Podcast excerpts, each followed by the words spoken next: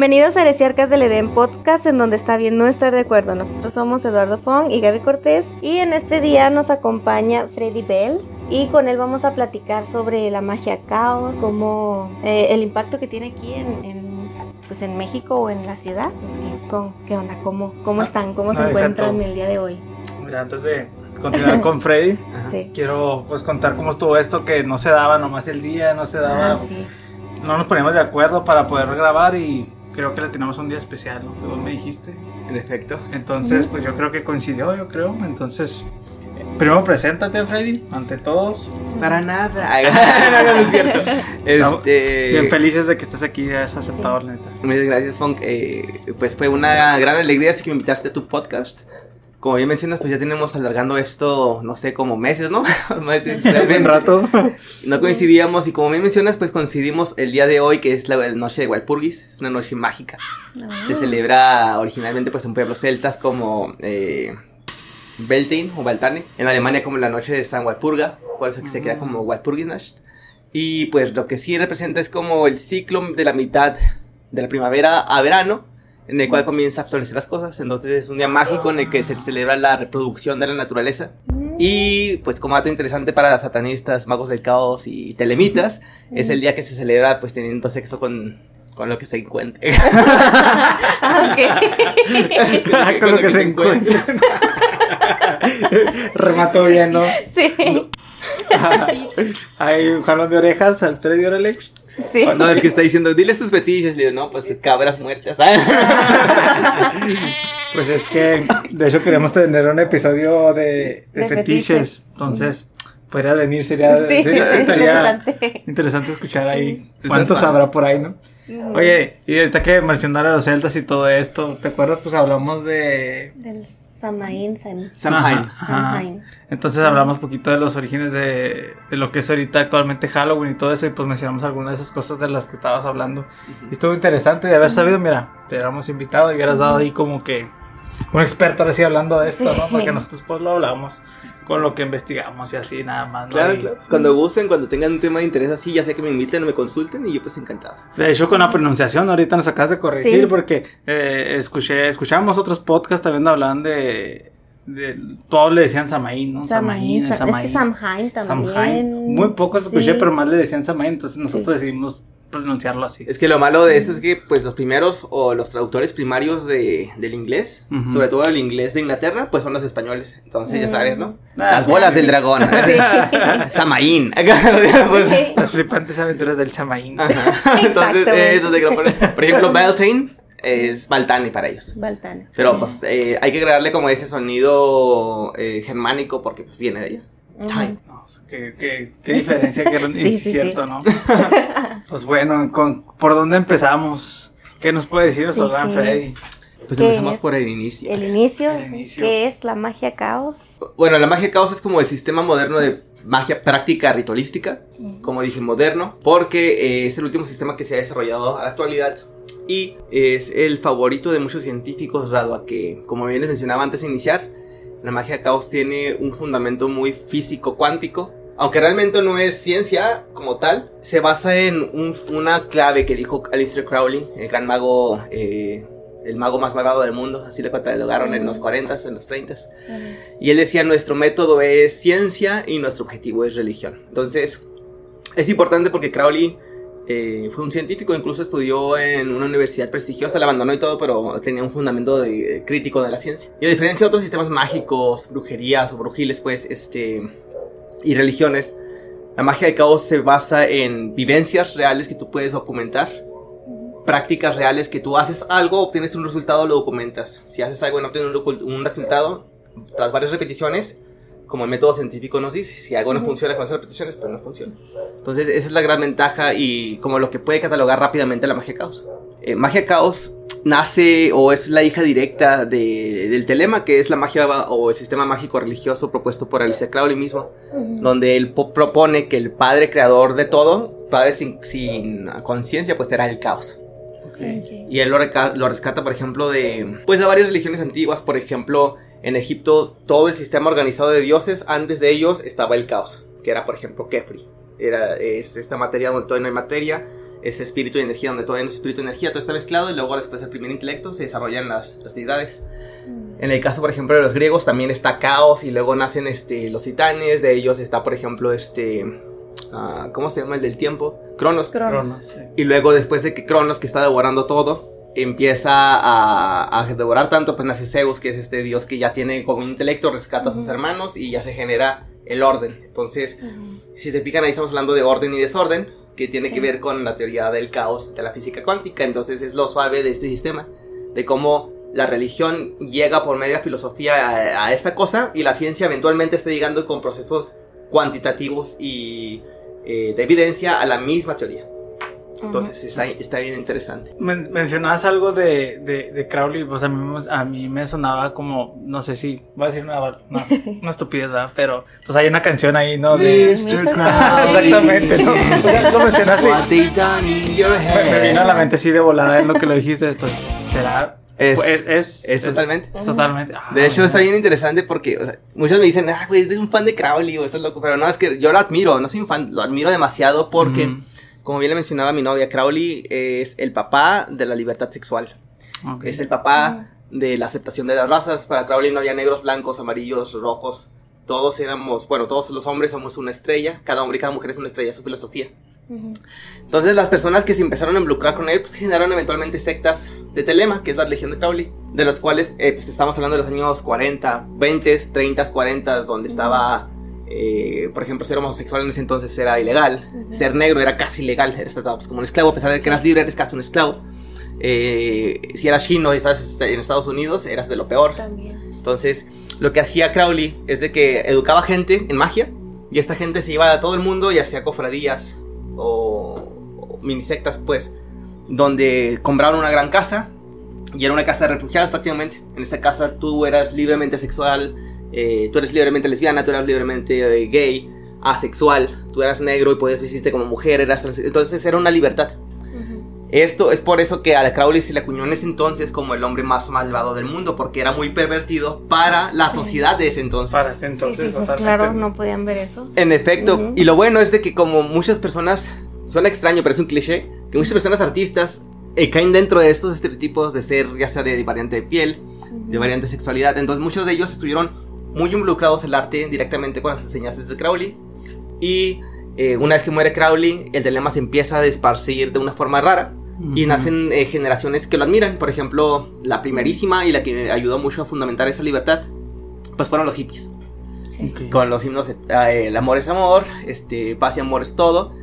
eh, y promover esta diversidad sexual, la aceptación entre razas y culturas.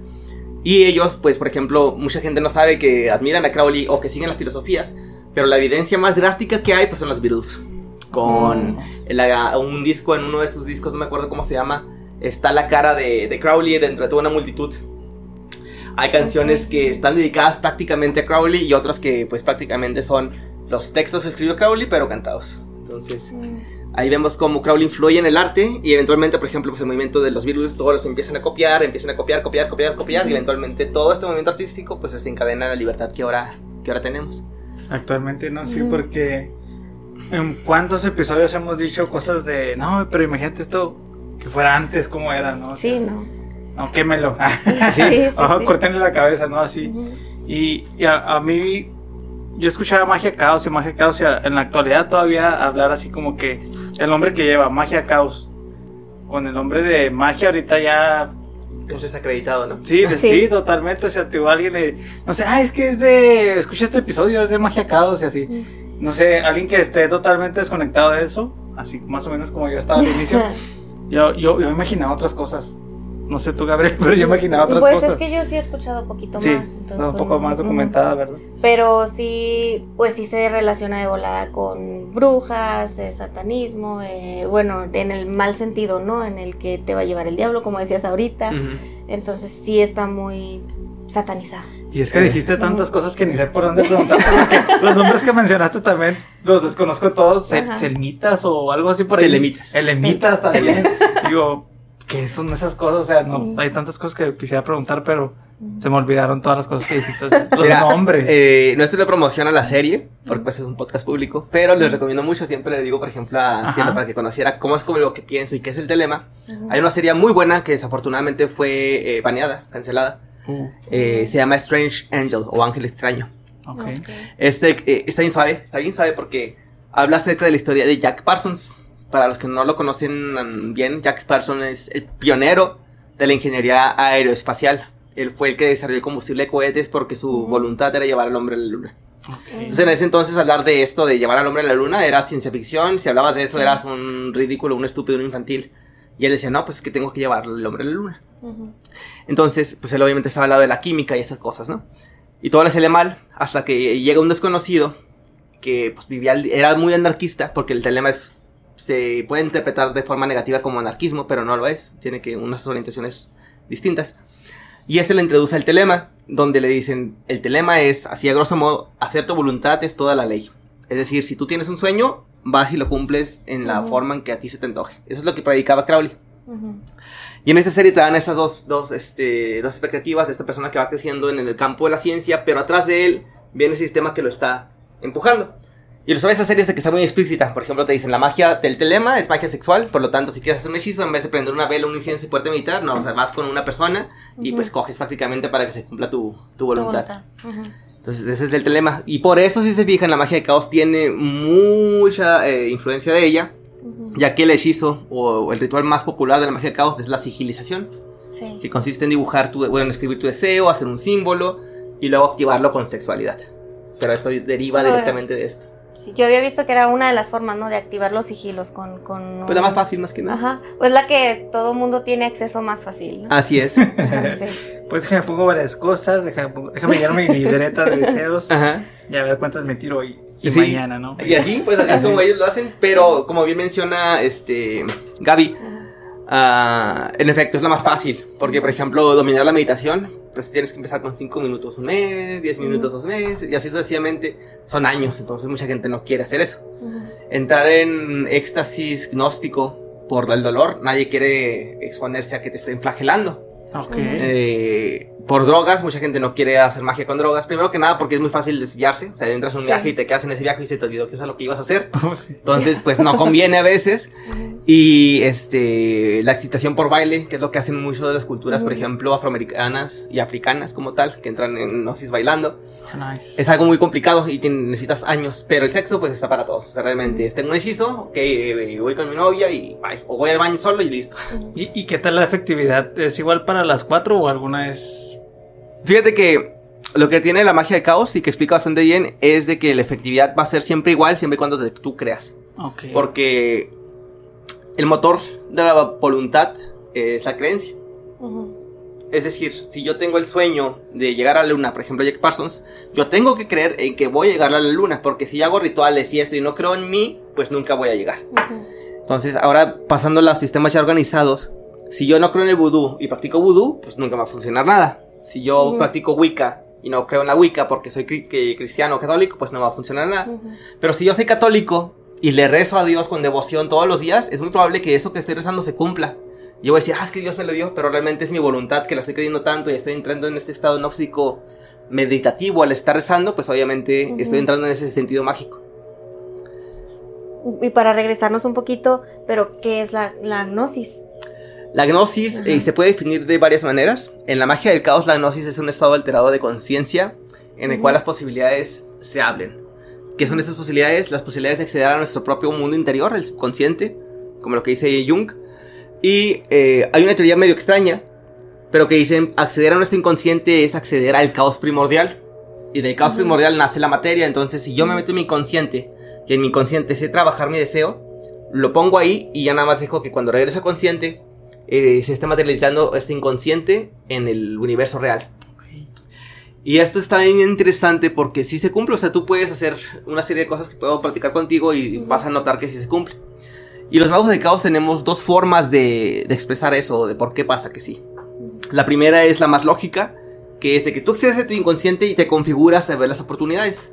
Y la otra es de que tú accedes al inconsciente, tienes este contacto con esta semideidad distorsionada que es el caos y él se encarga solito. A mí me gusta más la primera, pero no descarto la segunda. La primera tiene que ver, por ejemplo, de que si tú estás buscando un trabajo, tú, aunque estás buscando un trabajo, ¿no? Y siempre pasas por la misma avenida pensando, es que quiero un trabajo, quiero un trabajo, quiero un trabajo. A lo mejor estás tan metido en tus pensamientos que no, notas, no notas, perdón, los carteles de se busca empleado, se contrata biólogo, se, o sea, no, tú estás centrado en que quiero un trabajo, verga. Entonces tú haces este ritual hechizo y tú te lo crees, de que, ah, bueno, pues ya hice mi ritual, voy a conseguir un trabajo. Pasas por la misma avenida y empiezas a percibir todas esas cosas que no percibías. De que se busca biólogo, ah, pues llamo este, se busca un güey que se llame Funk. Ah, pues, pues llamo. Entonces, si te fijas, eso es lo suave de este sistema. espectacular, ¿no? Que nunca vi. Cuando alguien que tenga estas cantidades de tatuajes en los brazos. Entonces, eh, así es como funciona el sentido psicológico. De que estás tan centrado en tus problemas que lo que hace el ritual es configurarte a, te abre las posibilidades y es mucho más fácil que se cumpla. Y el otro sistema es, pues, que hay cosas que no podemos explicar todavía con nuestra propia percepción, pero la magia nos permite acceder a ellas de momento uh, espontáneos y estas cosas se encargan de materializar eso. ¿Qué te parece, Abby? Mira. No, está bien interesante. Flipando como todo un español. Sí.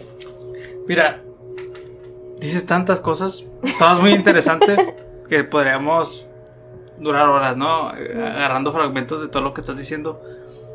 Porque todo esto, no sé si en realidad todas las personas lo ignoren o no lo conozcan, o no sé por qué sigue siendo algo tan. que se vea de manera tan ¿cómo se le llama esto? Tabú. ajá.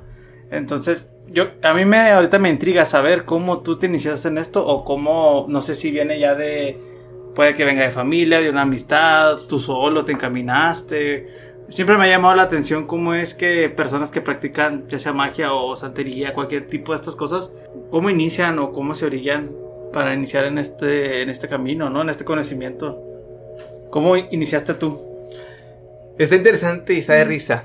Ah, Porque, pues, de, hecho, los magos de caos somos capaces de reírnos de nosotros. Es como que una cualidad. Si tú eres mago de caos, tienes la capacidad de reírte de ti mismo. Si no, no eres un mago de caos. Pero bueno, esto nace por. Eh, yo me considero un Lucifer humano. Prácticamente soy un, me considero, o mucho tiempo me considero un Lucifer humano. Porque mi historia nace principalmente en el cristianismo y en el catolicismo. Por parte de mi madre, eh, toda la familia de mi madre es católica, no tan ortodoxa, pero más o menos por la parte de mi padre, toda su familia sí es cristiana, ortodoxa, de no puede vestirse una mujer con pantalón, etc. Entonces, yo desde niño estuve muy influenciado por estas dos eh, religiones, o formas de ver esa religión, pues, y yo pues desde niño fui muy inteligente, yo a los cuatro años yo leía porque mi mamá me enseñó a leer a los cuatro años. Entonces era muy fácil, que yo leía que era el primer libro que tenía ahí, pues la Biblia. Entonces empecé a leer la Biblia. Y los cristianos se miraban de mí de que, ah, mira, es un niño que sabe la Biblia, ha de ser pues este, alguien especial. Me, subían en el púlpito a platicar, bueno, a predicar, ellos le iban a predicar. y luego llegaba gente y, me ponían a orar por ellos, etcétera, ¿no? Entonces yo era un niño bueno. Pasaba algo raro. Ah, era un angelito. Pasaba algo muy raro que mucha gente que esté considerada enferma oraba por ellos y sí se sanaban. Entonces, como que, ah, güey, los curé. Pues, yo era un niño, ¿no? No, no, explicaba. Yo decía, pues Dios me ayudó así. Obviamente, esa fue mi etapa infantil, pero yo seguía desarrollándome. Pues iba a llegar, obviamente, a mi adolescencia. Y eh, uno de los sucesos que más me acuerdo es el, el, padre de una pastora de la iglesia, Kevin Anthony. Vivía ahí en Estados Unidos en ese entonces. El padre, pues ya era un viejito, era un viejito que ya estaba muy mal, tenía meses hospitalizados, ya estaba en coma, ya le iban a desconectar. Entonces nos llevaron para orar por él, ya para decirle adiós prácticamente. Entonces, la hermana, no recuerdo bien, yo era un niño, me decía, pasa para que ores por mi papá y ya para decirlo. Entonces oré por el Señor. Salimos todos, porque le iban a desconectar. Y luego sale la señora en llanto, de que, no, ya despertó mi papá. Entonces todos lo tuvieron así, ah, pues es Freddy. Y luego entramos, y luego más así como asombroso el viejito me señala, mi hijo, reconozco tu voz y me abrazó. Entonces es como que solidificó eso de que, ah, pues Freddy es... Dios se mueve en él, porque ellos me dicen, Freddy es mágico, Freddy es bueno, es Dios se mueve en Freddy. Todo es gracias a Dios. Y está ahí, que eso está suave, está bonito. Solo es confortante para el alma. Pero ahí nació la semilla de Lucifer. Es como, ah, pues yo soy igual al Padre, yo soy igual a Dios, entonces, ¿por qué voy a adorar a Dios si yo tengo esa capacidad? Y ya estaba entrando a mi adolescencia. Entonces, cuando estaba entrando ya a mi adolescencia, pues estaba Harry Potter en el auge. La televisión estaba repleta de hechiceras. Estaba, este, ¿qué más? Sailor Moon. O sea, todas estas influencias mágicas, que tú no sabías que eran mágicas como tal, pero ya te están bombardeando. Entonces yo dije, pues ya el cristianismo me di cuenta de que tengo poderes, no tiene poderes, es magia aplicada, de todos lo podemos hacer. Este, ¿por qué no probó hacer esto? Y empecé pues obviamente con la brujería mexicana, que yo no le recomiendo a nadie, es muy supersticiosa. Pero si es tu camino, es tu camino y quédate. Si te gusta, quédate ahí.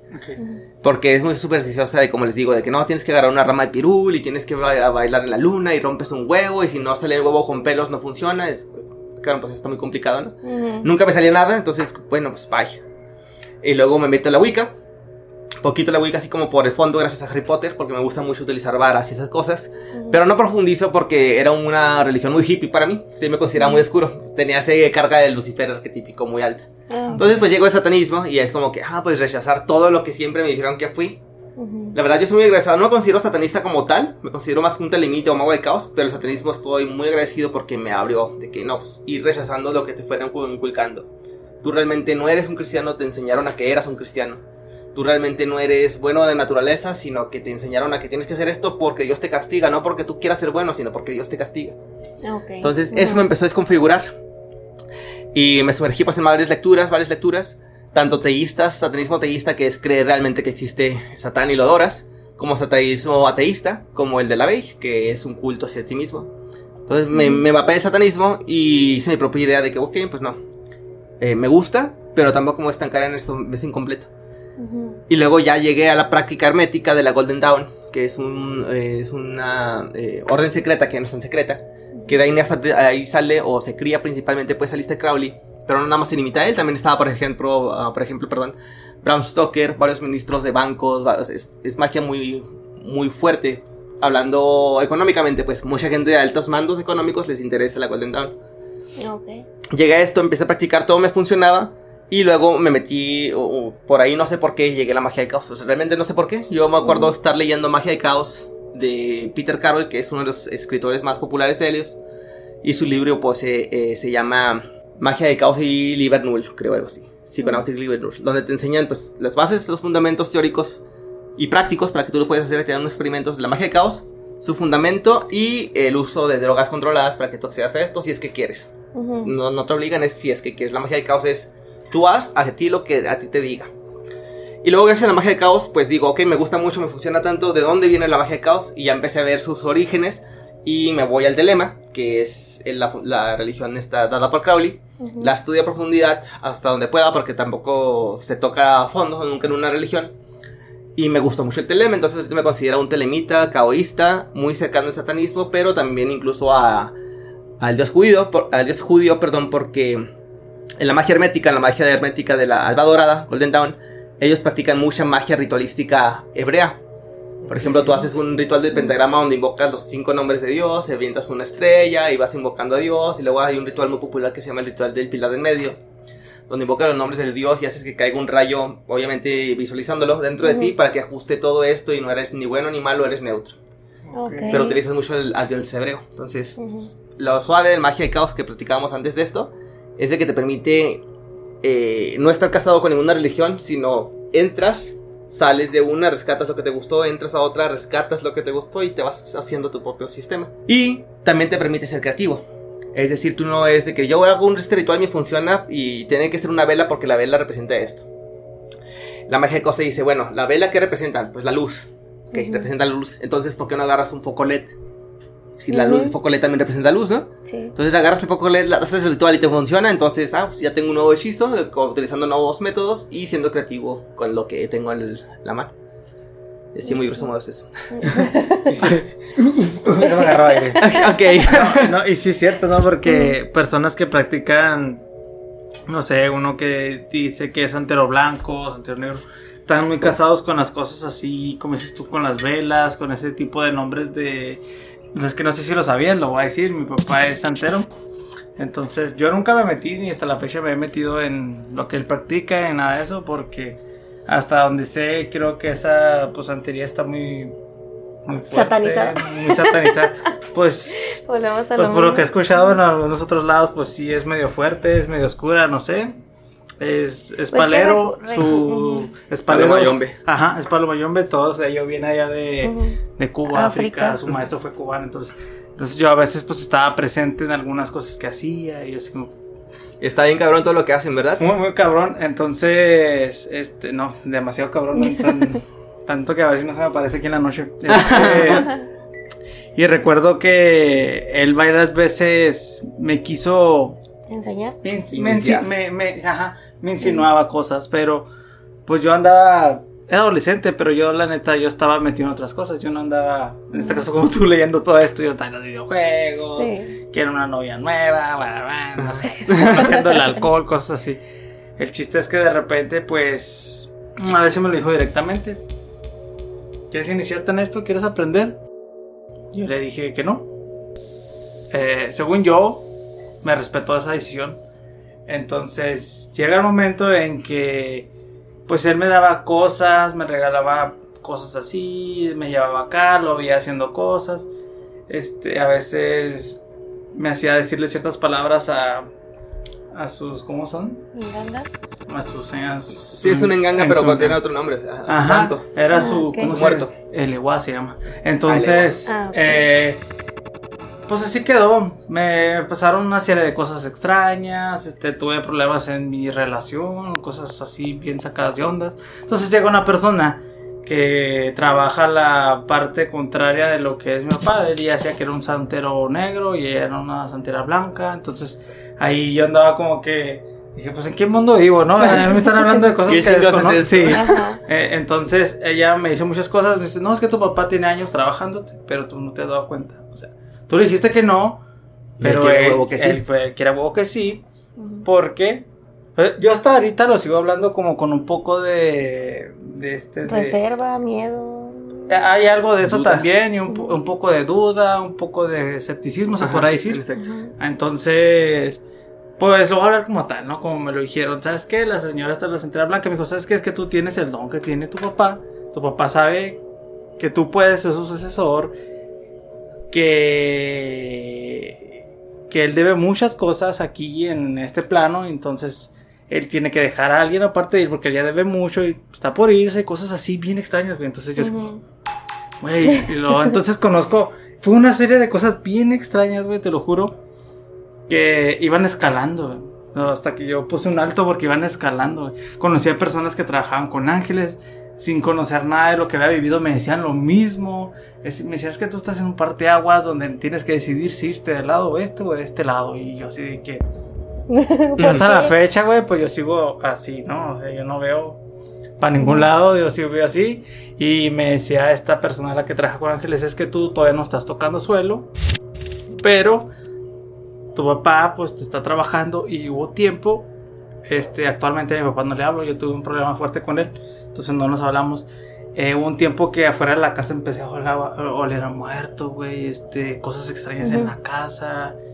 Aquí en esta casa. ¿Aquí también? sí, pues, pues, fue aquí. Eh, entonces era una serie de cosas muy extrañas que yo decía, pues porque huele así. Yo buscaba algo muerto. Yo decía, pues. Una mm, rata, mm, Sí, una- no sé, se cayó un pajarito de un huevo y murió y pues está el olor. Nunca encontré nada relacionado con el olor a muerto, güey. Entonces, pues así quedó. Ya después esta señora me dijo que me estaba trabajando. Entonces, como que mi mente relacionó cosas así, como que, ah, con razón pasaba todo ese tipo de cosas. Eh, mi papá me ha regalado una, una máscara que sí está bien chingona.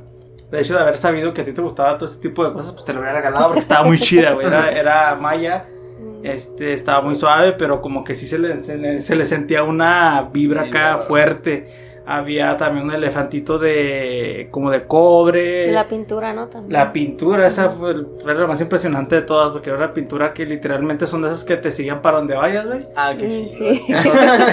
Entonces, a nadie le gustaba, güey. O sea, a- yo la veía y decía, sí me intriga, está rara. Ujú. ¿Tú la viste? Sí. Era un, ¿cómo se le llaman esas personas? Querubín, ¿no? Algo así. Sí, era como un querubín, pero esos que son como, como que no se les ve el sexo, güey. Sí. ¿Asexuado? Ay, Sí, es que tienen no otro, sabía si tienen era otro nombre, mujer hombre, ajá. pero era un, un- como un niño, una niña. Te da una Ajá. sensación de, pues sí era un niño, pero no sabía si era... Andrógino. pa- ah, ándale, andrógino. Y también tenía los brazos de- en esta posición, así. Y tenía una mirada y una sonrisa que tú decías, ¿es malo o es bueno? ¿Qué pedo? O sea, Sí. no, te, no te transmitía, era, era neutro, güey, te podía transmitir varias cosas, pero no decidías por una. Ajá. Entonces yo cuando pasaron muchas series de cosas así, no me vas a creer, pero yo saqué todo afuera, güey. Yo lo saqué, lo dejé en el patio, tengo una cámara allá afuera, estuve pendiente, no pasaron ni cinco minutos cuando una persona llegó y, Vámonos. vámonos. Y se levantó. yo. No, eran varias cosas, no me acuerdo, pero eran muchas cosas extrañas. También me acuerdo que me dio como una piedra, güey, así que adentro tenía algo, no sé. Entonces todo ese tipo de cosas me deshice de ellas y pues santo remedio, güey. Santo remedio para lo que estaba pasando, para, para cómo estaba yendo en la vida. Esta persona hizo limpias aquí en la casa, echó cosas en la puerta, inciensos, un cop- copal, copal. Copa. Ajá, salió súper negro, me dijo que pues ahí me interpretó lo que pasó. Entonces, ya ni sé por qué estoy platicando todo esto, güey. Es el efecto que tengo. Eh, Es la primera vez que se lo suelto a alguien, ¿eh? Sí, así como tan... La primera vez que se lo suelto a alguien así... Hasta te voy a preguntar si vas a querer que lo deje o no. Pues, pues sí, pues sí. Ya- ya que- Sí, si quieres, pues... Pi, pi, pi, pi. Eh, no, no, sí. Papá cada vez que no, o sea, Sí. no, no pasa nada, o sea, es como cuando vino tu, tu primo a hablar sobre el trabajo de santería que le hicieron y estuvo bien fuerte. Em, pues Sí, no sí, se lo hicieron, más pues, bien se lo llevó sin querer. Se lo llevó sin querer, pero pues Ajá. ahí metió mano donde, pues, donde no debía, ¿no? Sí.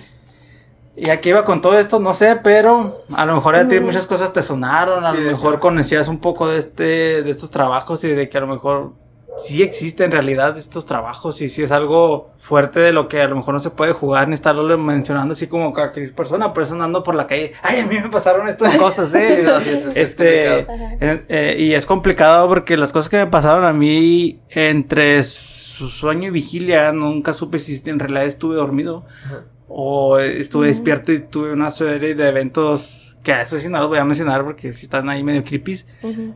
Pero siempre hasta la fecha he tenido mis dudas de que si en realidad fueron de verdad y todo esto. Entonces, en todo esto que nos estás hablando, ya sé para dónde iba. Ok. Existe la parte, ahora sí que oscura, mala, así, trabajos fuertes, o sea, Malintencionados. malintencionados. Ajá. Si existen hacia para donde tú has llevado tus estudios y lo que conoces, tú podrías decir sí, sí existen. Sí, en efecto. Primero que nada, me gustaría este, decir varias cositas respecto a lo que te pasó. Ajá. Así también a muy grosso modo para no demorarnos tanto. Pero sí, Paloma, yo me santería y eso es una de las religiones mágicas que más funcionan por la capacidad de meter al individuo a este estado de gnosis. Como les Ujú. mencionaba, era meditación, era así. Ujú. Pero no les mencioné una que es el miedo. Ok. Oh, ok. El miedo y el dolor ajeno. Desafortunadamente, antes los magos ritualísticos, sobre todo aquellos que están muy metidos en la magia goética, que es magia demoníaca, y pues paleros esto, están muy. utilizan mucho la gnosis, no de ellos, sino de las víctimas que utilizan para eso. Sacrificios humanos donde una mujer es sacrificada, obviamente es flagelada, es torturada, y esta mujer está en tanto dolor y con tanto miedo que está aventando esa calidad mágica y la mujer está haciendo que el hechizo funcione, no ellos. ¿Y eso aplica también para los animales? En efecto. Ok. Entonces, y no nada más los animales en sí, sino que el palero, el santero, está tan asustado, o bueno, es mismo, somos humanos, tenemos remordimientos. Al estar Ujú. quitándole la vida a algo se siente culero, aunque tú eres muy, muy frío, hasta incluso psicopático, se sientes culero, tú estás de acuerdo que estás matando a alguien, tú ya sabes que es algo pésimo. Entonces, Sí. ese es un estado de gnosis y se materializa casi todo lo que haces.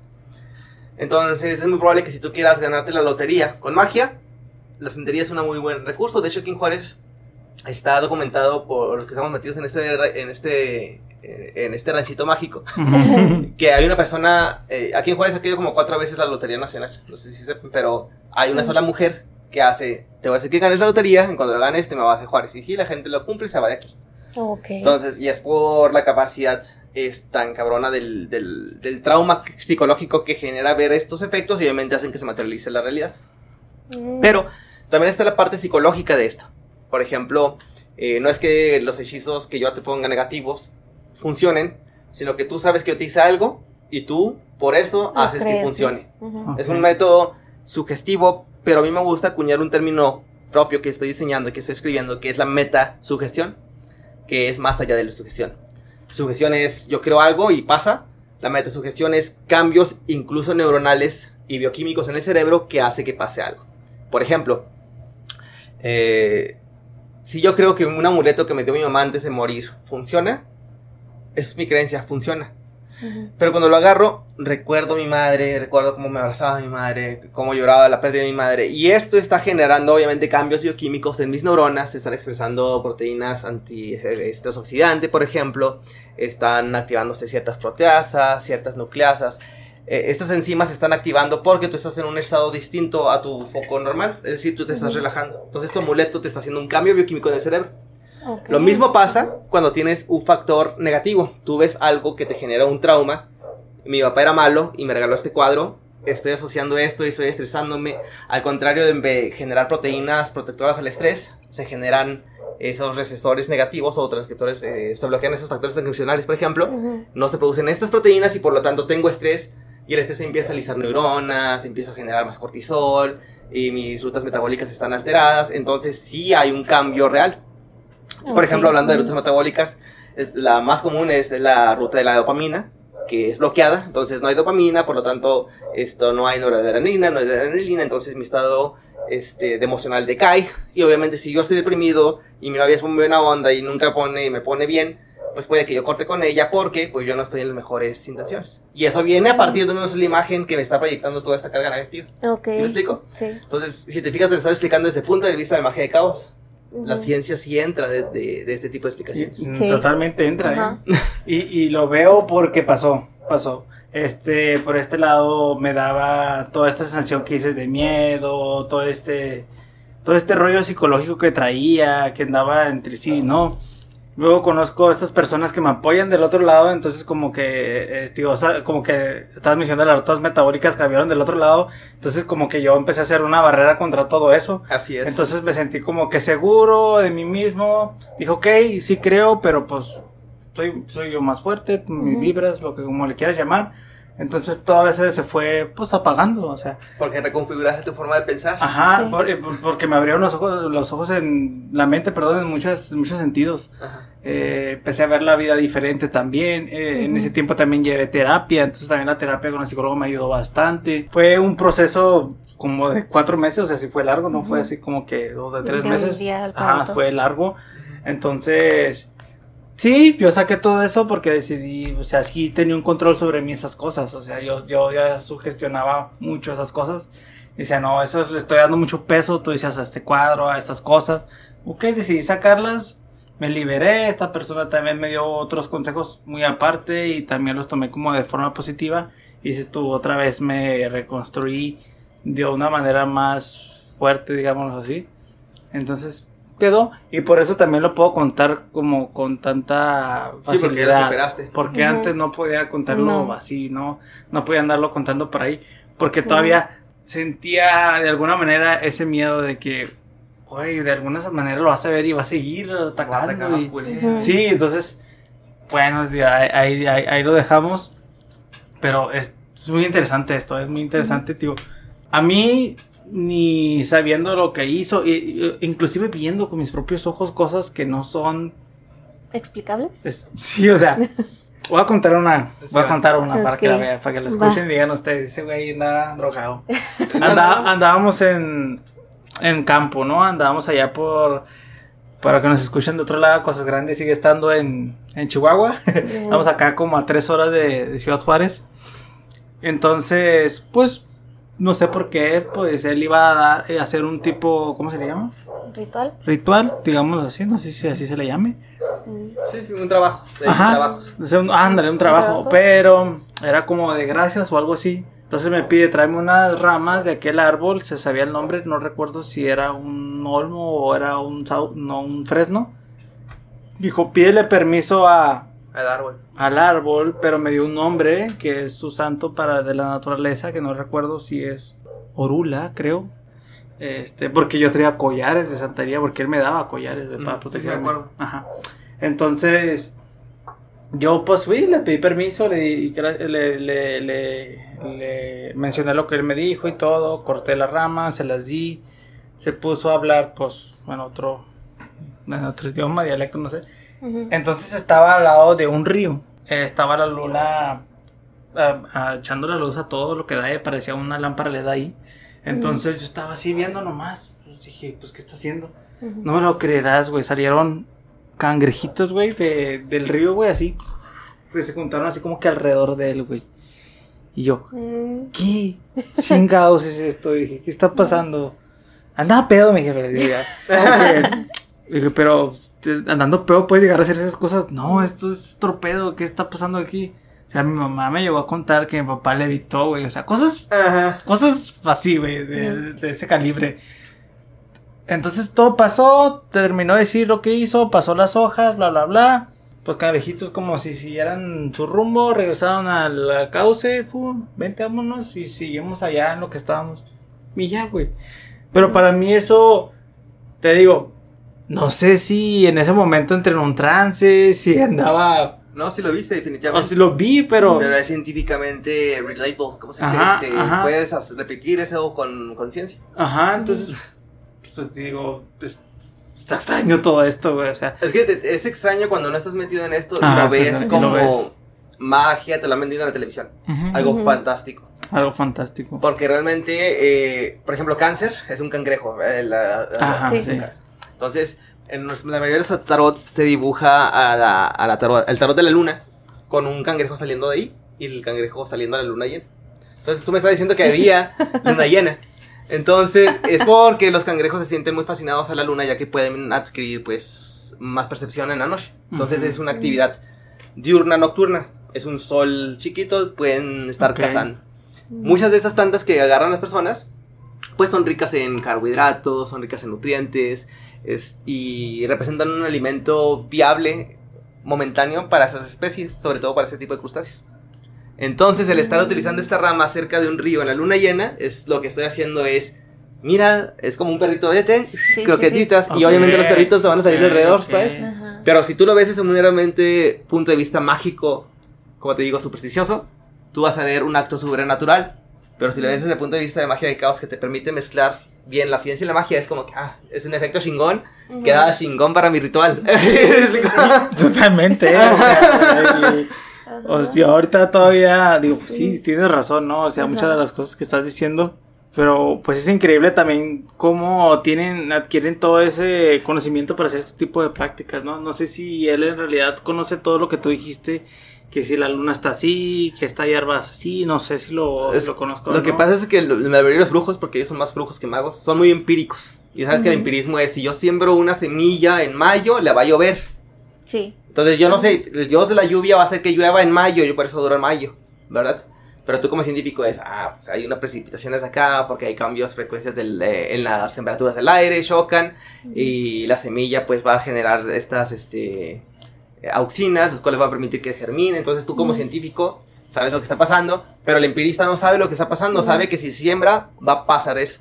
Ok, Y sí, de ahí cierto. nace, de hecho, sobre todo la diferencia entre un brujo y un mago. A muchos magos que nos dicen brujos es como una pequeña ofensa. No todos, pero a muchos sí es como que, güey, es que si comparas brujo con mago es como un agricultor contra un biólogo. El biólogo sabe todo lo que está pasando y el agricultor está, sabe que hay que sembrar. Ok, sí. Y el brujo es, yo agarro esto, hago esto, esto y pasa y me funciona.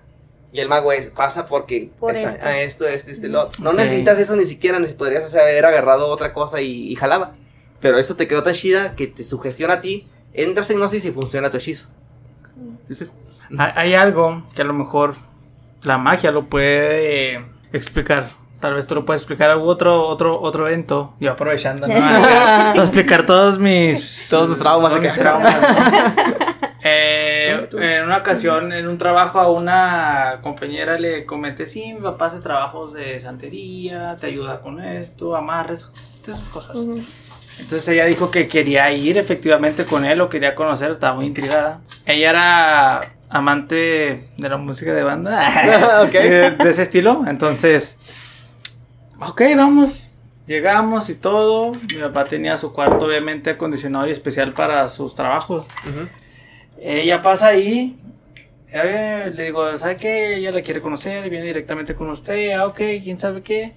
Pasa ella, este, le hace así. Te va a tocar el hombro, no hay ningún problema, Gabriela. No, no hay ningún problema. Entonces, llega, entonces le hace así, le hizo unas palabras, la agarra aquí y al suelo. Ajá.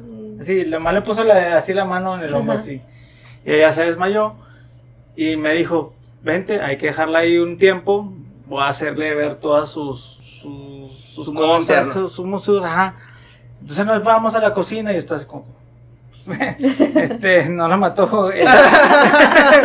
Entonces se levanta de repente, no sé, unos cinco minutos tal vez, llorando. Y yo me levanto y, hey, ¿qué traes? No, no, ya me quiero ir, me quiero ir de aquí, ya me quiero ir de aquí. Abrimos la puerta, se, se fue. Ajá. Este, literal, caminando se fue. Eh, Entonces yo me quedé así, yo le pregunté, pues, ¿qué le hizo? ¿Qué pasó? No, pues este, ah, hay una- me se me olvidó un detalle, no sé, antes de que pasara eso, yo recuerdo que él tomó como un tipo de aceite y se lo untó las manos. Eh, eh, y así pasó, entonces cayó y dijo, es que le hice ver dónde andaba metida, en qué peligro se estaba metiendo, me dijo. Entonces ella vio todo la tipo, todo lo que le podía pasar si seguía donde andaba metiéndose. Ok, pues. Y sí, ella efectivamente después me dijo, no, es que vi, estuve soñando que me mataban, que le iba mal a mi familia, cosas malas, y ya. entonces, ya eso fue la explicación de él, eso fue la explicación de ella, que coincidió, entonces yo que me quedé, ok, entonces también le puedes hacer ver algún Cosas futuro malo que puedan tener o, o encarrilarlo si es que andan mal en la vida, no sé, ¿hay alguna explicación ahí de parte de un Sí. mago? Sí, hay muchas. Hay muchas. Hay, bueno, obviamente está, como te digo, el mago, el mago de caos no nos cerramos a toda ciencia. Ah, También hay Mm. cosas que no vamos a poder explicar. A lo mejor y sí hay dones que Ah, ah. hasta ahorita no podemos entrar Eso, con la eh, ciencia. eso es bueno que lo estés aclarando, porque yo hasta ahorita tenía como que un punto de vista así de que, bueno, a lo mejor la magia acá es todo lo, Todo lo, lo puede explica. explica, todo lo explica. Todo lo tratamos de explicar, pero cuando llegas a un punto donde no es científicamente actual, explicable, sí le podemos permitir de que, ok, entonces sí es sobrenatural. Ok. Pero incluso lo sobrenatural tiene ciertas explicaciones. Por ejemplo, lo que tú dices, yo lo puedo replicar y lo, lo he hecho varias veces con... eh, por ejemplo, yo tengo en mi casa un cuadro que es, eh, es el macho cabrío, es... eh, ¿Cómo se llama? El aquelarre de las brujas de Goya. El que vimos con Gabo. Ajá, entonces tengo ese cuadro y pues obviamente tú entras y ves la cama de un güey un cuadro así es como, ah cabrón, está raro. Entonces, hay un experimento bien suave que te permite replicar eso que acaba de hacer tu papá. Primero que nada, eh, si hay incienso ahí, porque normalmente los enteros, las personas si tienen mucho incienso, siempre estamos quemando algo. A veces hacemos, no es un truco porque realmente te digo, no lo ves con malicia. Tú sabes, piensas que estás haciendo magia porque te lo enseñaron así, pero no sabes explicarlo. Entonces quemar, por ejemplo, am, esta planta ah, es, es una planta americana muy alucinógena, muy buena de aquí. De hecho es bastante, bastante hipnogótica. No, no, no es opio. es, ah, muy fuerte, no lo Peyote. No, no es una Ah, planta que se ¿planta? quema, se quema, o sea, su función es quemarse porque tiene que carboxilarse para poder activarse. Ah, Ahorita me acordaré, incluso la puedes, sabía, eh, ahorita me acuerdo. la punta de la La tengo en la punta de la lengua. Incluso en Facebook la venden. Lucidum, o sea, algo así. ok. Se puede meter en Marketplace en Facebook y sale. O en, o en Mercado Libre y sale. Y esta cosa se quema como incienso. Pero las propiedades que tienen son altísimamente alucinógenas. Y ese te puede llevar a estados hipnóticos gigantes. Pero ¿de qué depende? ¿O de qué depende hacia dónde te vas a ir? La influencia espacial. Y el tono de la música que hay de fondo. O la voz. Por ejemplo, si yo me acerco y le digo, "Vamos a echar up", y está bajo ese efecto, Ujú. esta cosa ya me está dando un mal trip, ¿sabes? Ujú. Y ya, vais. Me caigo, entro a mal trip. Pero si digo, "Ah, la luz está contigo. Te caes y te vas a un viaje de súper positivo. Ok. ¿Sí me explico? Ok. Ujú. Y. mm, ah, ¿dónde iba? ¿Esto puede ser en cualquier persona o, o una persona puede estar, digamos, Más espiritualmente más fuerte o. ¿Para influir sobre otras personas o Ajá, para que sean influidas Así de esa manera. No, es que realmente es un... eh, bueno, no es un truco porque te digo, puede que sí haya, sí haya efectos así. Pero lo que influye mucho es el ambiente. Ok. Por ejemplo, si tú llegas a un lugar santero, va- vas a ver este, que incluso pues, este charalón donde ponen los sangres, los huesos y esto. Eso te da un mal, mal trip. ¿Sabes? Que si te trip. vas a hacer este viaje en una iglesia católica donde hay cuadros de Cristo, ángeles y esto, esto te va a hacer un efecto alucinatorio de que, ah, me fue al cielo y vi a Santo. Tomás y San Patricia y estábamos bailando una, y brincando la cuerda, porque el efecto estaba Es siendo distinto. Ajá. Pero eh, también las personas somos muy perceptibles hacia las personas. Es decir, yo puedo ver, por ejemplo, que Gaby es una persona bastante curiosa, muy atenta y muy crítica por sus posturas y su forma de ver. Eso se llama la lectura fría. Mientras que tú eres un poquito un poqu- más cerrado, así como que tienes que hacer un raciocinio interno porque cerrarse los brazos es lo que implica. Ujú. Esa es la lectura fría. Entonces, todos los humanos tenemos la capacidad de hacer esto aunque no sepamos que lo estamos haciendo. Es por eso que a veces te acercas a una persona y te da mala espina y otra te da buena espina. Normalmente los santeros y paleros dan muy mala espina porque ellos matan cosas, ¿sabes? Entonces, Sí, sí. su, lenguaje corporal ya es el de un asesino. Sí. Entonces se te acercan y tú tienes ese que, ay, güey, es que tiene la vista bien pesada o, híjole, me da hasta escalofríos cuando se me acerca este güey. Es lo mismo con un padre de iglesia que abusa de niños. su lenguaje corporal, tú no lo percibes conscientemente, pero tu inconsciente sí. Este güey voltea a ver a un niño y se le antoja, pero no hace nada, y tu inconsciente dice, güey, voltea a ver al niño, me da mala espina. No explicas por qué te da mala espina, pero tu inconsciente sí sabe por qué.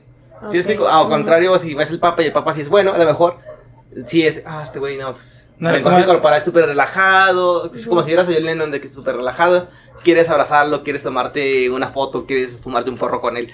Entonces, esto influye mucho, si te fijas, es el ambiente. Es. Estoy viendo un güey que me sugestiona porque su cosa me está diciendo que me va a matar o me está sanando. El ambiente es hostil o el ambiente es bueno. Y hay alguna sustancia que no se requiere incluso. O sea, incluso a veces el impacto ambiental es tan gigante que no requieres este alucinógeno para tú entrar en, esta, en ese estadio hipnogótico.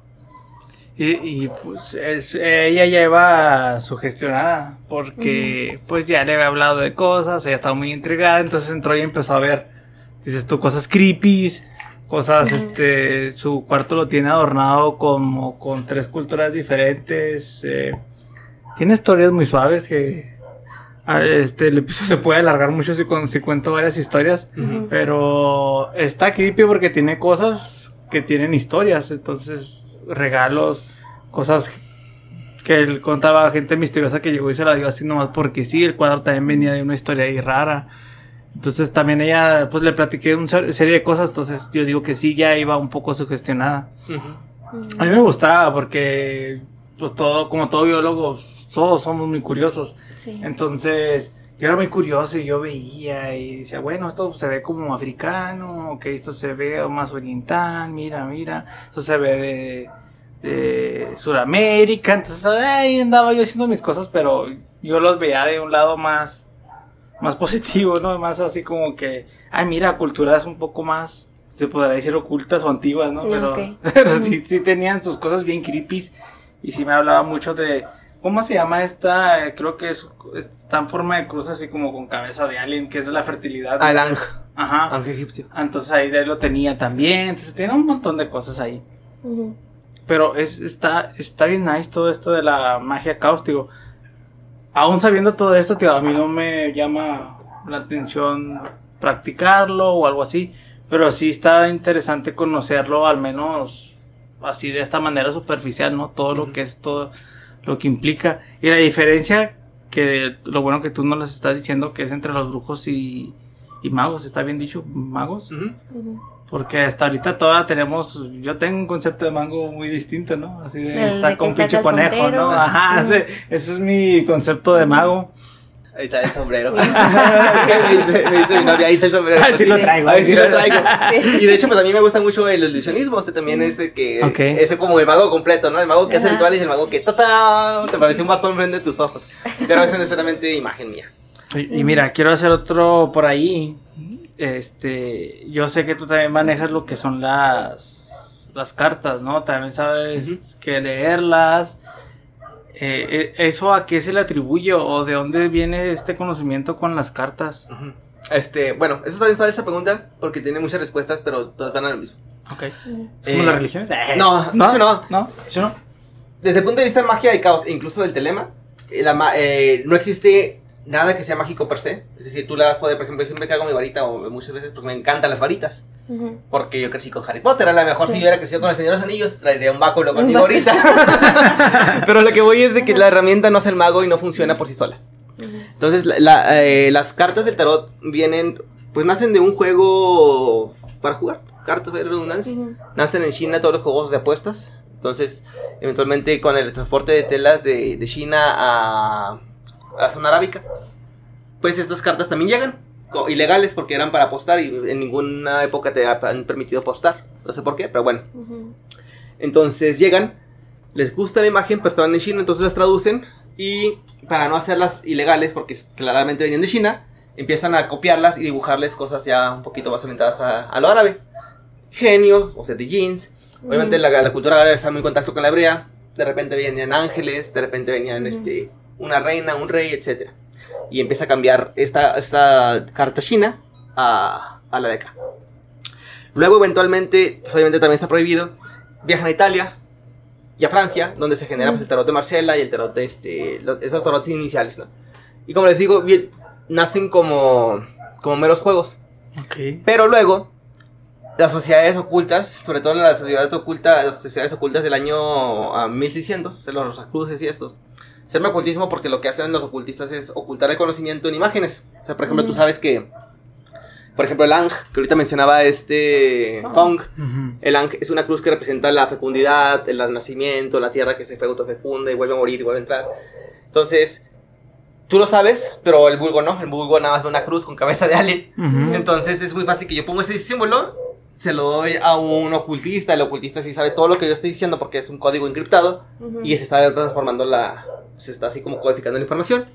Luego llega esto y pues los de la Golden Dawn, ya cuando se funda con McGregor en, en 1800, eh, a finales de 1800, pues ellos, eh, todo este sistema hebraico del Kabbalah, eh, egipcio, porque ellos tenían mucha, mucha, influencia en la cultura egipcia, ya que en ese entonces estaban las expediciones de Egipto gigantescas, o sea, se descubrió Egipto y a buscar todo lo que hay. Entonces, los ocultistas se interesaron y poner símbolos de acá, de acá, de acá, de acá y, se, y, pues, sale acá. Entonces, nace el tarot que se conoce actual, ¿no? Que es el tarot eh, Rider, por ejemplo.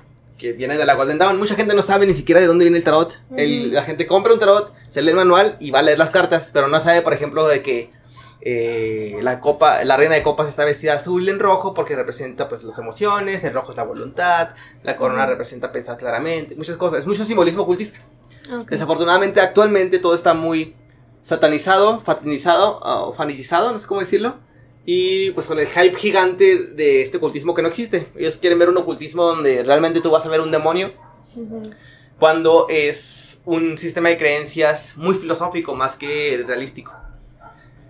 Y de ahí es donde tú empiezas a leer el tarot. Por ejemplo, si tú ya te sabes todo el simbolismo de qué representa el sol o un círculo con un punto en medio, que ya tú ya sabes que es el símbolo alquímico del sol, eh, a lo mejor si tú ya te sabes qué simboliza la, vestimenta que trae esa persona, tú ya puedes leer eh, el tarot. Entonces, la lectura del tarot realmente es hacia adentro de la persona. No busca ver procesos, este... No busca predecir el futuro, pues. Es como un autoconocimiento. Me sale esta carta. ¿Qué representa para mí esta carta? No, pues pedos con tu, con tu madre. Ah, cabrón, si esta carta representa para mí pedos con mi madre, mi, me está representando eso porque mi inconsciente tiene pedos con mi madre, entonces tengo que ir a resolver esos problemas.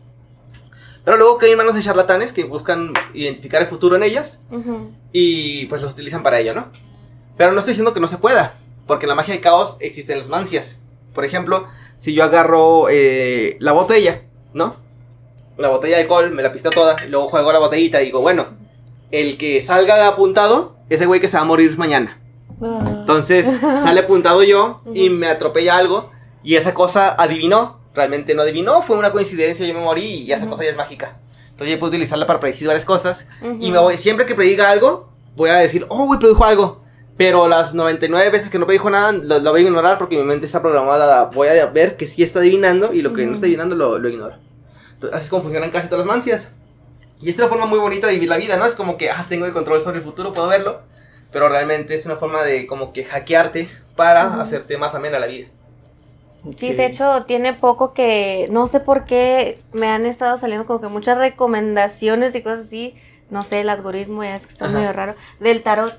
Y precisamente eso se me hacía muy, muy padre, o sea, que la gente piensa que es para que vayan y le adivinen el futuro, pero no, es más bien como una tipo terapia de ver que de en ti mismo qué es lo que necesitas trabajar y cómo actuar sobre eso, más que predecirte qué va a pasar mañana. Así es. ¿En serio te está saliendo eso en Facebook? No, o sea, en los cosas que escucho y así, como que una ah, temporadita de que tarot, tarot, tarot, tarot. Y yo, ¿por qué tanto tarot? Ese tío, a, mí es, a mí me ha aparecido así en redes y en cosas así también. Me han estado metiendo préstamos, güey.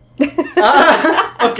Leo, no sé, digo, estas madres ya te leen este la, mente o qué. Ah, de hecho mañana vamos a hablar algo ahí de eso. ¿De Ajá. No, del algoritmo. ah, del algoritmo. Sí, y a nivel acá chompeta. O sea, ¿qué, tanto es mi decisión las cosas o qué tanto es el algoritmo que me está bombardeando ahí de información y de que, a veces pienso ah, que yo pues quiero algo y realmente el algoritmo me dijo que yo quería. Eh, eh, resulta que este libro, por ejemplo, ahorita te digo el tarot, o sea, yo nunca había visto nada del tarot y de repente así como que ah, chiste tanto tarot, ya pues ya me interesó. Y luego llega Freddy y, y otra vez el tarot, entonces como que muchas pues, coincidencias. Y sabes, es que la gente lo vemos como coincidencia porque nuestro cerebro es ver las coincidencias, pero el mundo funciona distinto.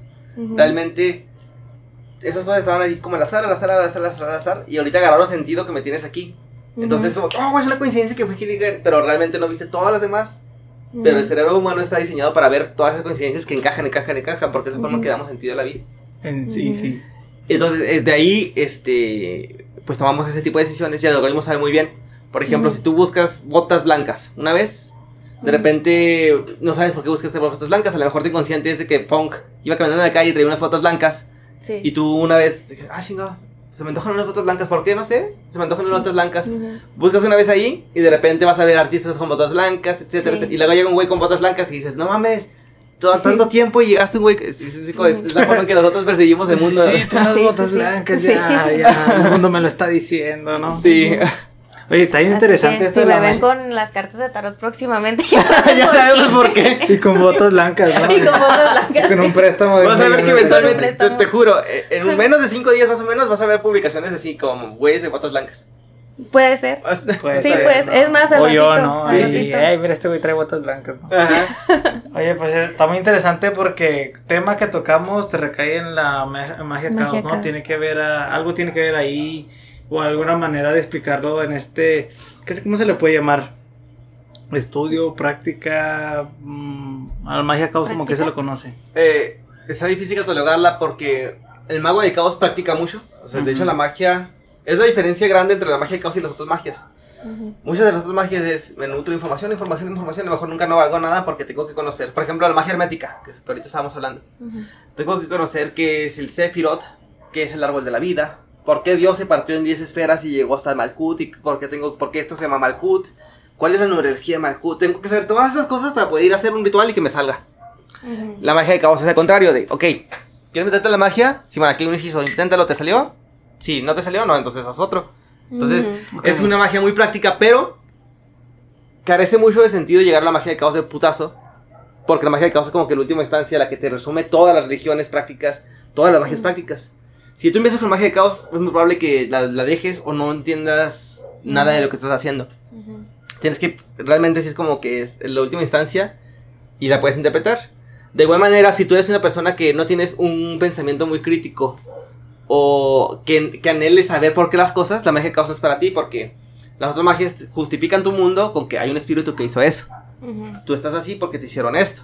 Y la magia de caos te enseña a ser muy responsable, muy crítico y de muy mente de que, ah, cabrón, no, espérate. Esta moneda se cayó porque el, efecto de la gravedad hizo esto, este, este, el otro. Y vas quitando cada vez más la superstición.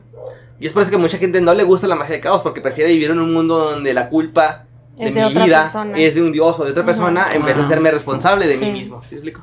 Y la magia de caos te enseña al contrario. Todo lo que pasa en ti es por ti y para ti. Si tú te sientes miserable, todo lo que pasa en ti va a ser miserable. Y como te eres tan miserable y no te eres responsable de ti mismo, vas a decir, pues a mí me enterraron. A mí, este, no sé, yo nací en Saturno y Saturno me está devorando. Eh, a lo mejor el dios sol estaba abajo cuando yo nací y por eso me va mal. Pero nunca es de que me vamos, me va mal porque no voy a terapia. Me va mal porque no como bien. Tengo diabetes porque me aturré de sodas tres veces al día. Y pues eso. Entonces, esa es la gran distancia y la gran diferencia entre magia y caos y las otras magias. Hay que, hay que decirle todo esto a uno, un compañero del trabajo, porque todo le pasa. Puedes saber de quién estoy hablando, pero él es tan negativo con él mismo que le siguen pasando cosas, güey. Y es, increíble el montón de cosas que le pasan. O sea, dices tú, solamente una persona con, no sé, con mucha mala suerte le siguen pasando cosas y como, no sé, como ley de atracción o como lo quieras llamar, sigue diciendo que tiene mala suerte. Pues sigue estás teniendo. hablando de mí, ¿verdad? otra no, persona. Estoy hablando de ¿Otra persona? otra persona. Ah, Ahí es la que yo saco bien gacho, ¿eh? yo no sabía. sí, la verdad, sí. Pero, o sea, decía que tenía mala suerte y eso es así. y sí, sigue teniendo mala suerte, entonces ¿Qué le hacemos a esta persona que piense diferente o qué onda? Sí, pues es Eso cambiar. es. Fíjate. sí se le dice, pero... Hay una... De hecho, a la magia le gusta mucho el hermetismo, pero... Te digo, no sé, la magia de caos no se casa con nada, pero agarra todo lo que funciona. Sí. El hermetismo tiene las leyes herméticas, ¿no? No sé si alguna de ustedes ha salido de Equivalión, que es uno de los libros mágicos más distribuidos, mal leídos y mal entendidos, pero muy, muy efectivos. Una de las reglas de Equivalión es como es arriba, es abajo. De hecho, Baphomet, la, la estatua satánica, que es un macho cabello que está apuntando al cielo y uno se limpia hasta el suelo, hace alusión, es ocultismo, o sea, pues, a esta, a esa, a esa frase, como es arriba, es abajo. Eso se puede interpretar tanto psicológico como espiritual. Lo que pasa en el mundo espiritual se proyecta en el mundo físico. Pero si eres un caota, quitas más o menos eso y te vas más analógico. Y es lo que pasa en la mente, es lo que pasa afuera. Mm. Es decir, si yo en mi mente siempre me estoy quejando que me va mal, me va mal, me va mal, lo que está pasando es que me va mal, me va mal, me va mal. ¿Por qué? Porque es el efecto contrario a lo que yo te decía ahorita, Fong, de que si tú haces un ritual para tener trabajo, abres tu mente de ya voy a conseguir trabajo y empiezas a ver todas las oportunidades de trabajo laborales que no habías percibido. El estar en un estado de todo me va mal, eso es estarte haciendo un ritual diario de maldición. Todo me va mal, de que no, es que no encuentro trabajo, no encuentro trabajo y todas las pinches posibilidades de trabajo aquí están abiertas. De que no, es que mi, mi perra se va a morir, ¿para qué le doy de comer? Pues se muere la perra por falta de alimento. sí me espero, o sea, desafortunadamente hacerse responsable de uno mismo, sobre todo ahorita en el, en el siglo XXI, es cabrón, porque buscas echarle la culpa a todo menos a ti. Entonces siempre vas a estar salado si tú piensas que estás mal. Es muy diferente una persona, por ejemplo, y lo puedes notar, a una persona, por ejemplo, una persona obesa con diabetes, si esa persona cambia de mentalidad, va a dejar de ser obeso y la diabetes ya va a dejar de ser un problema porque se la va a empezar a controlar. Pero el punto de vista es, no, es que me fue mal toda la vida, pues ya, ya chinga su madre, pues ya me va a morir así. De algo me va a morir. Pesimismo y se va a morir de obeso y diabético. Ujú. Y es que sí, sí es cierto, o sea, ahorita todos hacen todo y toda la culpa es de todos. Y sí se ve mucho y en todos lados, güey, se ve eso. güey.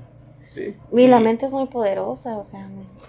Sobre todo Pues, por esto que, pues. te- que les comentaba de la metasugestión. ujú. O sea, imagínate, suge- pensar algo ya pasa.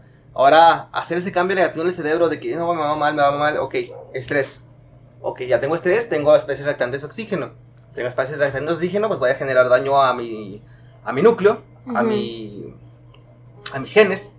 Voy a inactivar proteínas, se van, a, inact- se van a activar estos, voy a entrar en un proceso apoptótico, se me van a empezar a morir células, mis neuronas van a alisarse, van a tronar, ya no tengo dopamina, ya no tengo buenas neuronas, empieza a caer mi estado cognitivo y obviamente esto me va a enfermar realmente.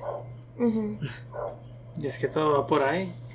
Much- en muchos episodios al final, pues sí, concluimos ahí de que todo está, pues acá, ¿no? En la chompeta. Ajá. Ah, muchos de los temas llegan ahí, ¿no? Pues, y más sobre todo pues, lo de psicología, cosas así. Pero como está interesante muchos de los episodios que aunque aparentemente no tengan nada que ver, como por ejemplo el yoga y cosas así. Terminan conectando. se les puede dar una relación también con este tipo de prácticas y todo esto. Y, y está interesante la verdad. Eh, no sé, tú quieras algo agregar así aparte de lo que es magia caos o algo que quieras mencionar que nos quieras compartir de, de estas prácticas. Sí, primero que nada me gustaría decir de la yoga que mucha gente a veces vemos que no están relacionados porque no estamos dentro del tema. Ajá. Ujú. Pero por ejemplo, el yoga no lo conoceríamos gracias a Crowley. Ah, Ajá. mira, ves. Ajá. no andaba tan perdido, ¿ves? Eh, Crowley, pues es el mago que todo el mundo odiaba porque andaba de vago y andaba cogiéndose lo que se moviera. Sí. Entonces a él le gusta, se fue Así a como India. hoy en la noche. Así, así como Sí. viene anoche. él se va a India Sí. porque estaba cansado de Kabbalah, estuviera el dios hebreo y que viene de esta madre. Y no, dice, no, ya estoy hasta la madre del dios hebreo o de otros lados. Se va a ir a India y conoce el yoga. Se va a. Viene a México, de hecho, Crowley, por eso es de que él dice: Tú drogate, güey, es lo mejor que hay para hacer magia. Porque él se viene a México y prueba el peyote. Ok. Y él en muchas prácticas dice: Prueba peyote, güey, te va a abrir la mente y vas a hacer tus hechizos Shida. Ujú. Obviamente es por eso que eras satanizado para esas sociedades. De que, güey, ¿cómo Sí. te atreves a, a traicionar a Dios y te vas a la India, cabrón? Y lo, a Mm. las de yoga, güey, tienes que mantener limpio el cuerpo y vas y te drogas, cabrón. Sí, y este güey dice que no, güey, es que así es como funciona más y tú estás pendejo porque piensas que tu doctrina es la única. Entonces, como les digo, no conoceríamos a la yoga sin Crowley y todo está conectado después de todo. Más para el ojo que tiene más conocimiento de esto. Ujú. Por ejemplo, la Segunda Guerra Mundial. Son así como, ah, cabrón, espérate, ¿Qué ¿cómo que la Segunda qué Guerra tiene Mundial? que ver aquí? Ajá. Pues Crowley inicia la Guerra Mundial y la termina. Y eso está documentado en muchos periódicos, en muchos Ujú. libros, que si los estás leyendo te vas agarrando los datos y es como que, ah, este cabrón hizo todo. Y hasta hace poquito hay un libro que se llama Los nazis del ocultismo. Se lo Ujú. recomiendo, incluso de Sanders lo venden. Ok. Y hablan mucho de este tema mágico, de cómo la magia inicia la guerra, la magia lo, lo para. Por ejemplo, el símbolo que hacemos de la paz, de qué onda mi funk, salimos. Sí. Ese símbolo es, mucha gente, no, pues el símbolo de la victoria. No. Este símbolo lo hizo Crowley y ese es el símbolo de Apófisis. El Apófisis es el dios de la destrucción. Ujú. Y es una respuesta como de contraataque al, al saludo nazi. Ujú. El saludo nazi, saludo del sol, mientras Sí. que nosotros lo destruimos con el símbolo de Apófisis. Ok. Sí. Por eso en todas mis fotos hago con esa forma. No sé si por ahí Sí. salgo de muchas veces déjame, con déjame pongo un son, déjame eh, ya cuando esté editado el episodio déjame pongo un sonidito de Sí. para que suene porque si ahorita ya ando así con el, el blow mind ¿no? como le dicen Sí. Ya, traigo mi chaqueta mental a todo lo que da ahorita estas sí son chaquetas mentales ¿eh? no como otras que, que se conocen por ahí porque no pues es que en realidad pues se puede hablar de muchas cosas contigo Freddy o sea Sí. yo digo que, pues, si nos permites y eh, como va- volvemos a batallar para volvernos a juntar, pero que se dé, y hablemos de, de otra cosa, de... Es que se puede seguir hablando de esto porque, pues, Ujú. tiene muchos Muchas vertientes, vertientes. muchas vertientes por Ujú. todos lados. Entonces, yo sé que ahorita, pues, fue como, pues, una pequeña introducción, ¿no? A lo Sí, que es sí. magia caos y todo esto. Y está bien porque, de igual manera, como tú y yo no conocemos del tema, bueno, tú un poquito más, la gente a lo mejor Pero le va a no, interesar, ¿no? Le va a decir, porque si la gente al inicio del episodio, a los que llegaron hasta aquí, van a decir, espérate, ¿de qué está hablando? ¿De qué está hablando, no? Porque son muchos términos, son muchas... Dice, tú tienes un ojo mucho más clínico ya para todo esto, digo, te Mm. mencioné el- Sí. el yoga y todo, la fum sí. tiraste un dardo Respuesta ahí, ¿no? para todo. Ajá. Entonces, y yo lo vi como pues de una manera y más o menos por lo que decía, dije, pues se relaciona con el yoga, Sí. ¿no? Y así. Y, y está suave todo esto porque yo ahora que hablas también del de la magia caos, pues yo también ahí como que ya empezó a atar unas cositas con otras y todo esto, porque desconocía el, el mundo de, de esta práctica. Ajá. Y está bien como de forma de introducción para, que- para quien no sepa nada de esto, pues ya se vaya ahí de perdida con una, ahora sí que como dicen con la semillita. Una semillita, la espinita ahí de La espinita. A lo mejor y tu ranchito ya se hace Más Más grande. no sé, no sabemos. A lo mejor luego llega Gaby también. Ya soy una maga del caos. Sí, Oye, hay un Que escritor- te gusta mucho, ¿no? Bastante. Hay un escritor de cómics que se llama Alan Moore. No sé si lo, se lo sacan. que... Mm, Alan Moore es, es, es el que escribió, por ejemplo, B de Venganza. Una de las películas Sí. más taquilleras que hay. ujú, Eh, escribió muchos de Batman. Es el creador de Constantine. Entonces, ujú. Alan Moore es un mago del caos. Y lo que él Ah. dice es: No hay mejor manera de ser un mago del caos que despertarte en la mañana y decir, Hoy voy a ser un mago del caos. Y de ahí comienzas. A diferencia de Mm. otras prácticas de que no voy a nutrirme, no es. Hoy soy un mago del caos, voy a hacer un hechizo a ver si jala. Y ya comenzaste. Órale, qué chido. Pues está chido, ¿no? Y, tío, yo te conozco pues ya hace tiempo en la universidad y todo esto. Y siempre te vi como una persona muy alegre, muy libre. Este, me, me vale hectárea lo que piensen de mí, cómo me he visto y todo esto. Llevaba faldas a la uni. Sí, o sea, cabello de colores, este, faldas a la uni, tú lo acabas de decir, entonces, pero yo, yo, yo te veía y decía, chingón ese güey, o sea, le, le- le vale madre todo, o sea, Ajá. estás en la universidad donde te estás formando como un profesional y a veces mentes cerradas, Sí, sí. Eh, pues dices, pues es que este güey aquí viene, Ajá. ¿no? O sea, lo- yo veía que la gente lo, lo escuchaba que lo llegan a criticar y todo así. Yo, yo te conocía en clase, entonces este güey es una riata, es inteligente, todo esto. Pero pues obviamente todos juzgamos por lo que Por estamos lo que viendo. ¿no? Nada más. Ujú. Y, y- y yo también ya en algún momento te llegué a ver así con las cartas de tarot y fíjate, y hasta ahorita se dio Platicar. que trae, traemos este, este proyectito Ujú. y vienes y nos hablas un poquito de todo lo que haces, ¿no? Porque pues, has, has de hacer un sinfín de cosas, ¿no? Por ejemplo, lo que te dedicas y todo esto también es muy interesante. Y hasta eso, yo creo que hasta lo puedes relacionar con la magia caos. Lo ¿no? Todo hago. eso. Sí, pues cómo no. Ahorita Sí. empezaste que a mencionar que la proteína, así que esto. Ujú. Y dice- dije yo, no, este güey, que es otro- este güey es otro nivel, eh. Sí. Oye, pero, o sea, yo lo, lo veo desde el punto de vista también de genómica y todo eso, y tiene todo el sentido, y es que, pues sí es cierto. Sí. No, fíjate, un dato Ajá. curioso antes de cerrar esto es de que la- el ocultismo y la magia para las personas normales están peleados, para los genios están muy unidos. No estoy diciendo que soy un genio, pero lo que voy es, por ejemplo, antes se creía que el átomo era indivisible, de hecho ahí viene su nombre, átomo. Sí. Hay una escritora ocultista que se llama Elena Patrova Blavatsky, que en, su, ah, en sus libros llamados Isis sin velo menciona que los científicos son estúpidos porque el átomo no es indivisible, porque todo el universo es dual. Mm. Entonces, en una conferencia, Albert Einstein le presta un libro a Rutherford, me parece. Y le dice, ¿sabe qué? Debería leer esto, está muy interesante, ponerlo como ficción si usted quiere. Entonces, gracias a la lectura de esto, Rutherford y sus alumnos empiezan a descubrir cómo es que funciona el átomo y eventualmente lo parten, siendo que sí es divisible. Sí. Y gracias a la obra de Blavatsky, es como no te cierres, güey. O sea, realmente el ocultismo te abre un chingo la mente para, para todas esas cosas. Oye, ya sé, yo me quedé aquí en los quarks y todo esto y luego una vez estaba escuchando un podcast por ahí de ciencia y todavía se era más divisible, o sea, había otro nombre Ajá. por ahí todavía más y yo, ¿qué? O sea, tío, pues no que no. ya se dividió como tres veces el átomo Y aparte los científicos buscamos las respuestas, no nos quedamos en que, ah, es que así dice Diosito que es. Ajá. O sea, no nos quedamos ahí, sino hay que ver por qué y cómo sale y, y, pues de ahí va, o sea, de ahí, de ahí la ciencia busca la respuesta. ¿no? Pero mira, lo que hace la, la magia caos está suave porque lo relacionas con un chingo de cosas. No, Mm. pues sí, un, un pensamiento sí, científico, sí, lo relacionas con algo y ya te quedas ahí, con, ah, bueno, está bien. Ah, bueno, así lo veo yo, ¿no? A veces así como un pensamiento científico llegas a como que la respuesta y ahí Hasta muere, aquí. ¿no? Hasta ahí, hasta ahí llegas.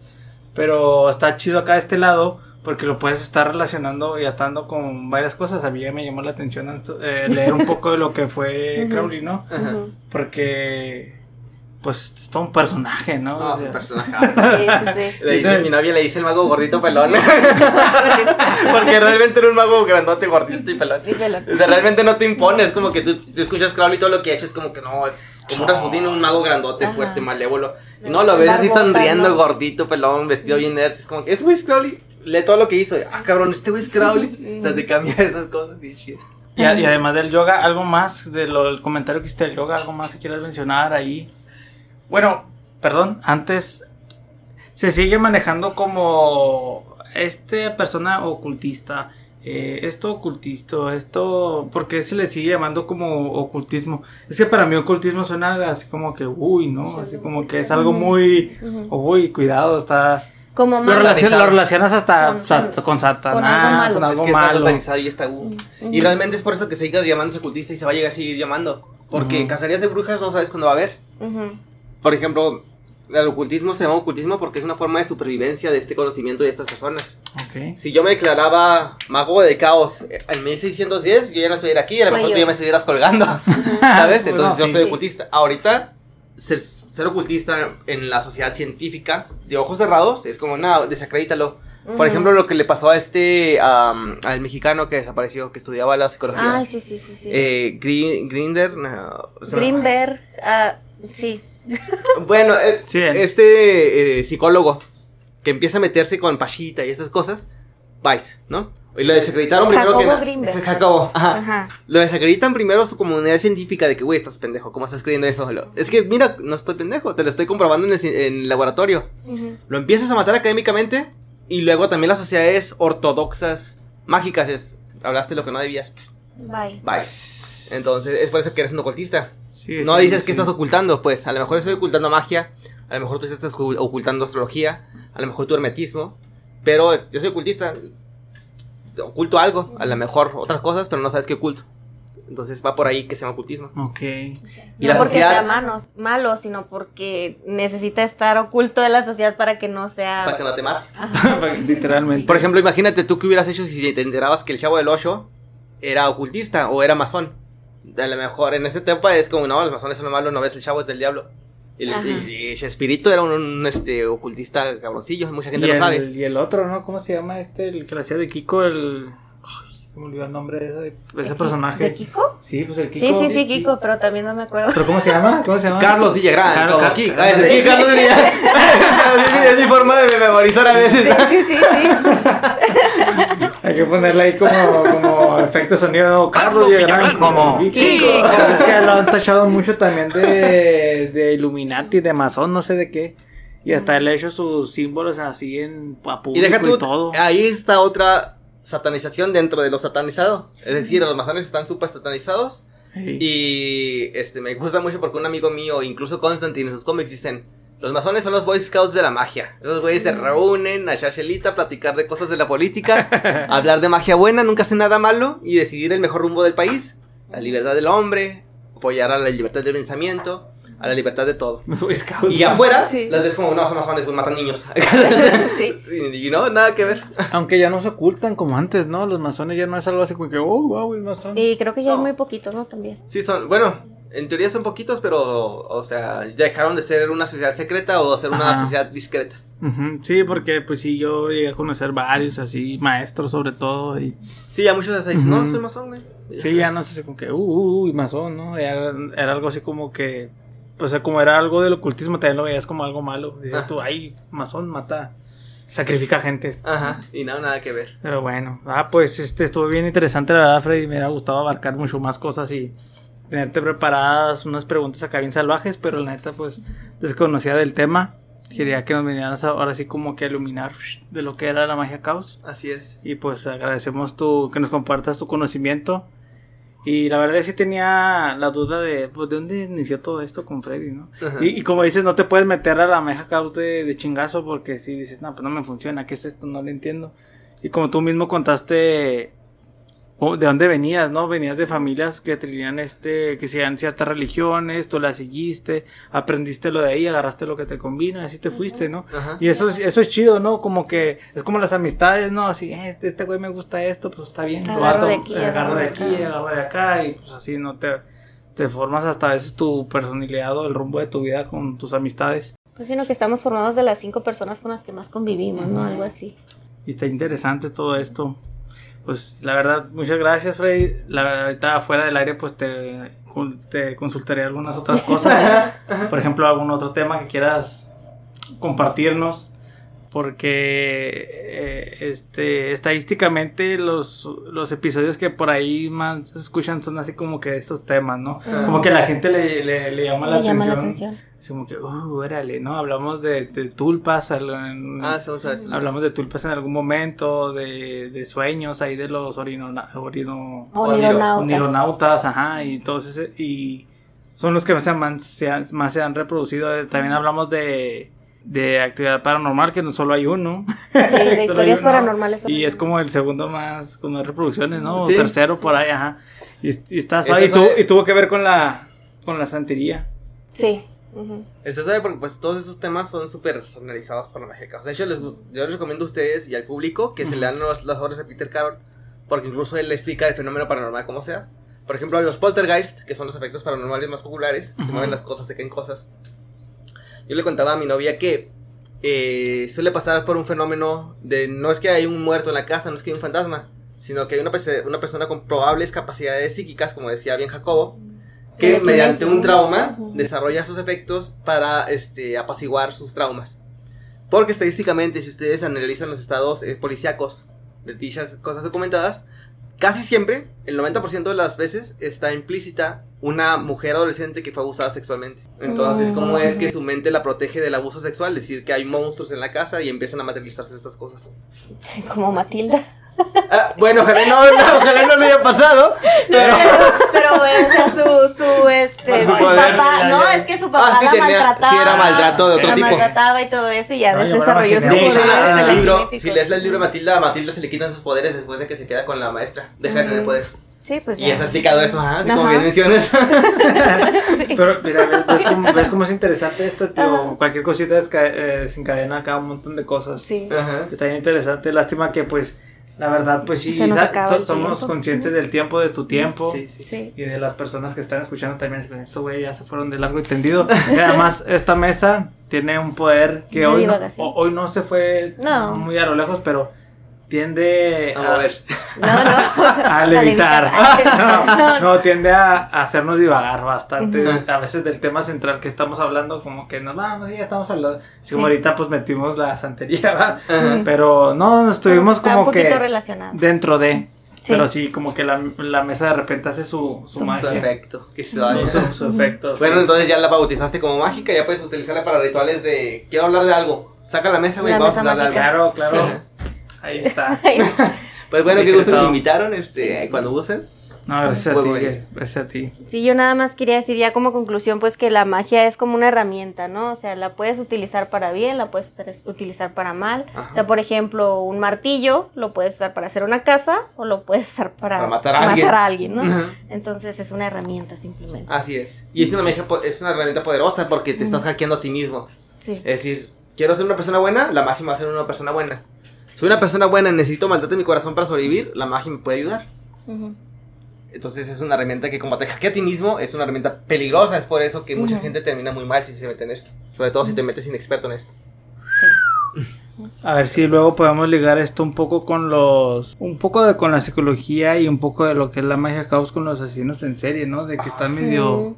Ajá. Pero bueno, Sí. eso lo dejaremos para. Para otro Para episodio. después, sí. Ahí está el ganchito nada más. Sale. Sí, muy sí, bien, sí. pues, encantado. Y pues si quieres compartirnos tus redes sociales por si alguien se interesa en contactarse contigo o algo así. Tenía una página dedicada a esto, pero no la uso. Mejor si quieren hablar de esto, váyanse a mi Facebook personal, que es Freddy Bells con V-E-L-Z, EBUP. Freddy Ujú. Bells, EBUP, y salgo rápido.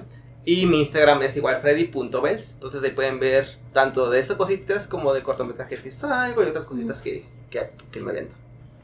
Pues sí, entonces muchas gracias por venir. Gracias, Frey. Sí, y a nosotros nos encuentra como Heresiarcas en Eden en todas las redes sociales y para escucharnos estamos en Spotify, YouTube y todas las plataformas de podcast. Esto fue Heresiarcas del Eden, nos vemos el próximo episodio. Sayonara. Bye. Bye.